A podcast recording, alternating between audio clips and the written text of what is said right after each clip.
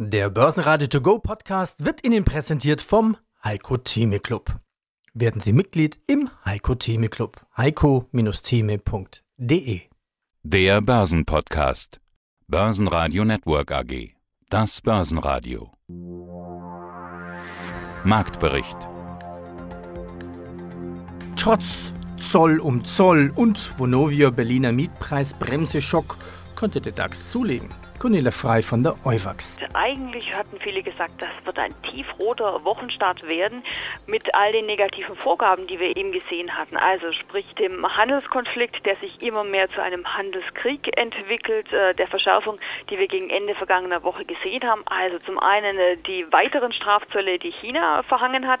Das Ganze für den Markt relativ überraschend und klar, die Antwort von Donald Trump ließ dann nicht lange auf sich warten. Auch er hat wiederum weitere Strafzölle Strafzölle angekündigt. Also Zoll um Zoll, ganz klar das Motto offensichtlich der beiden. Und das sind natürlich Nachrichten, die für den Gesamtmarkt äh, definitiv sehr schlecht sind. Allerdings muss man sagen, hat das Ganze wohl so ein bisschen an Schrecken verloren. Denn am Freitag noch die richtig negative Nachricht am Markt. Heute Morgen dann auch in Asien die sehr negativen Reaktionen. Also äh, in Shanghai ging es gut ein Prozent gen Süden, der Nikkei-Index zwei Prozent im Minus. Der DAX zwischenzeitlich auch unter der Marke von 11.500 Punkten. Das war noch vor dem offiziellen Börsenstart.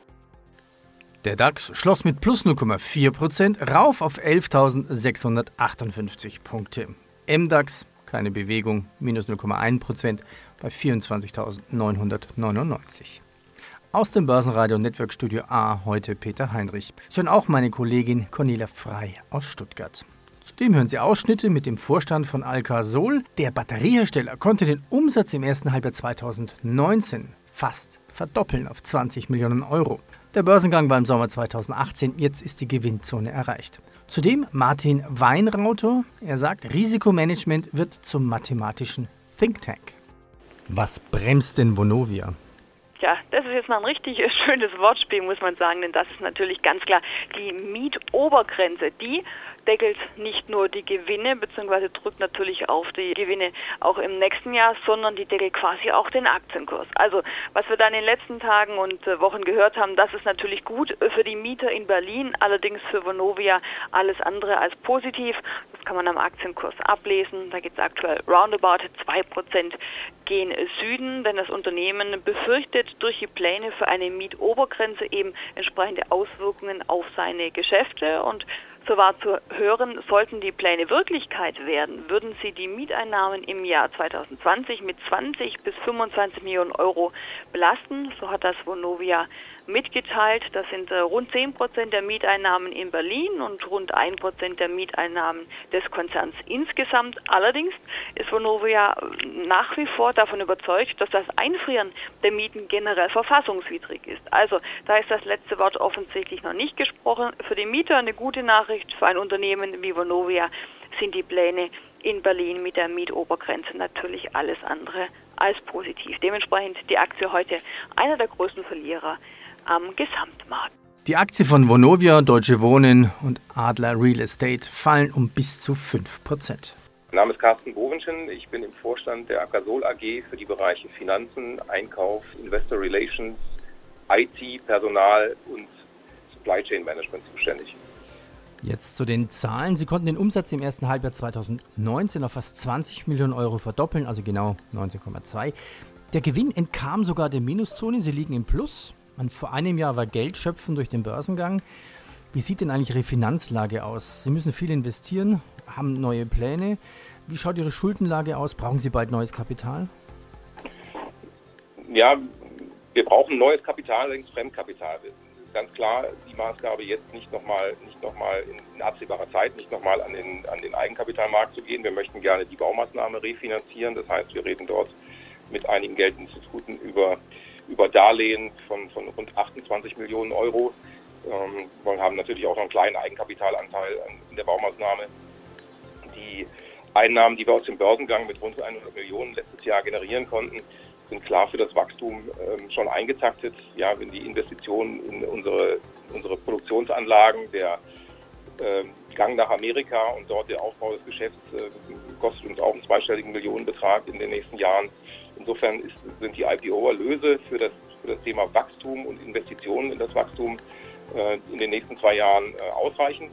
Und anschließend muss man natürlich nochmal gucken, welche Aufträge kommen noch rein, kommen wir mit den derzeitigen Produktionsanlagen auch weiter aus oder müssen wir weiter investieren.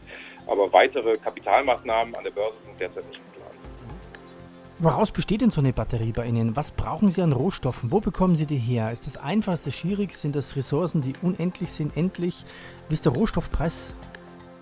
Gut, die Batterien, die Batteriesysteme, die wir, die wir äh, erstellen und montieren, bestehen zunächst mal aus einer Batteriezelle. Und diese Batteriezellen beziehen wir in, in der Regel aus Asien, weil dort derzeit die, die besten Batteriezellen gebaut werden, ähm, auch was, was die Leistung angeht. Ähm, diese fassen wir zusammen in Batteriemodulen und dann weit mehrere Batteriemodulen in ein Batteriesystem, welches sich für den Nutzfahrzeugbereich in einem, in einem Edelstahl, in einer Edelstahlwanne befindet, die, die auch dicht ist, weil wir die Wanne mit einer Kühlflüssigkeit durchströmen, damit wir die Batteriesysteme ordentlich kühlen können. Unser Wertschöpfungsanteil bezieht sich in erster Linie auf die, auf das thermische Management dieser Batterie. Sie müssen eine Batterie in einem thermisch sicheren Temperatur, also Temperaturband betreiben.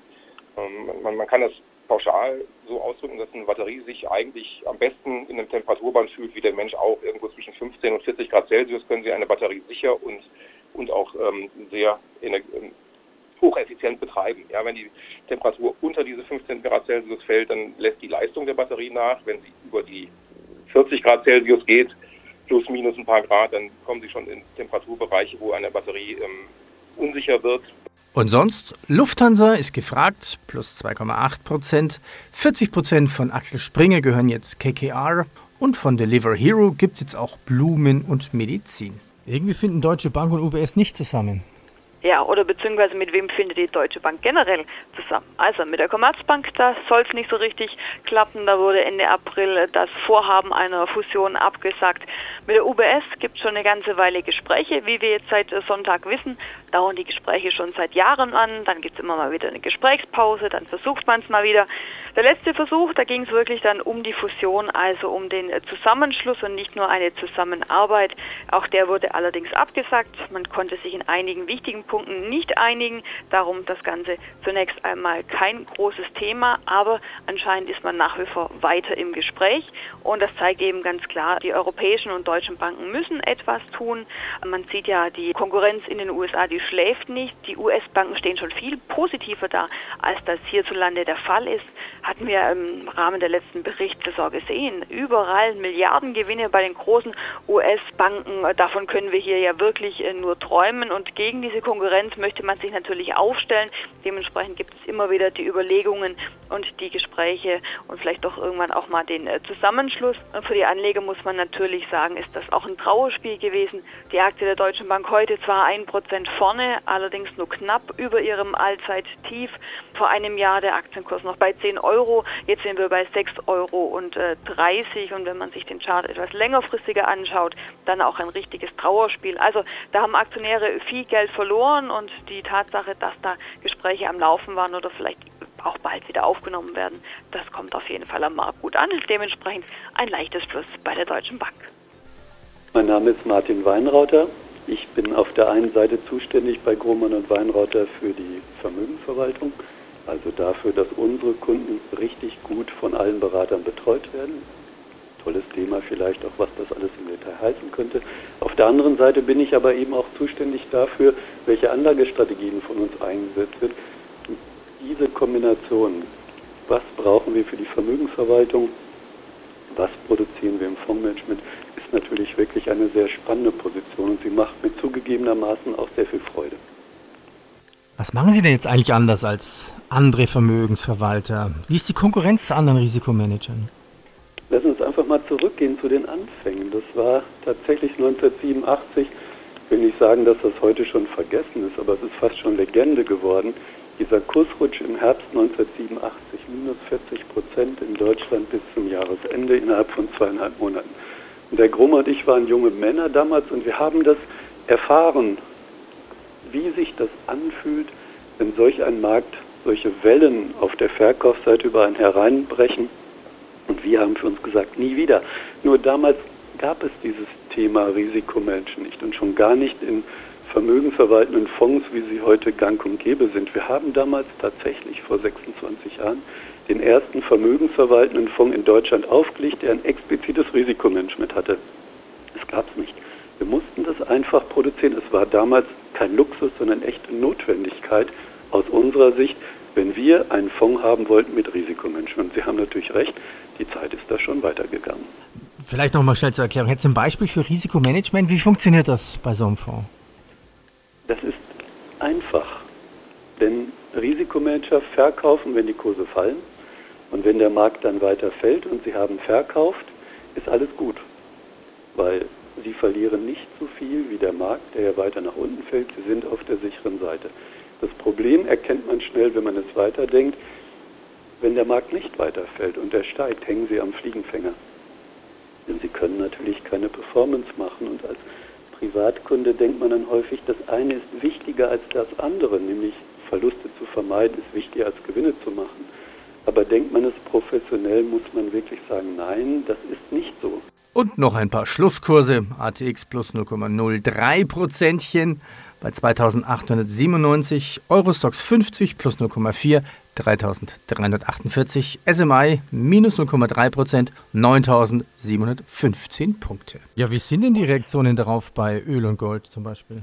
Ja, da sieht es natürlich, ähm, da sah es auch anders aus. Auch da, Peter, da hat sich eigentlich alles gedreht. Ähm, der Goldpreis heute Morgen schon bei 11.550 US-Dollar. Also da ging es ganz äh, stramm auf ein neues äh, Sechsjahreshoch nach oben. Mittlerweile hat auch hier der Goldpreis wieder eingedämpft, 1.528. Und die Ölpreise, die massiv im Minus waren, die sind jetzt sogar ins Plus gedreht. Also man sieht von dieser ganz, ganz schlechten Stimmung am Markt, die wir am Freitag gesehen haben, vom Ausverkauf war ja schon die Rede, das hat sich alles ziemlich relativiert, die Stimmung am Markt doch wieder etwas freundlicher. Also Donald Trump schafft es nicht, auch heute wieder Schrecken an den Börsen zu verbreiten, sondern man reagiert etwas gelassener.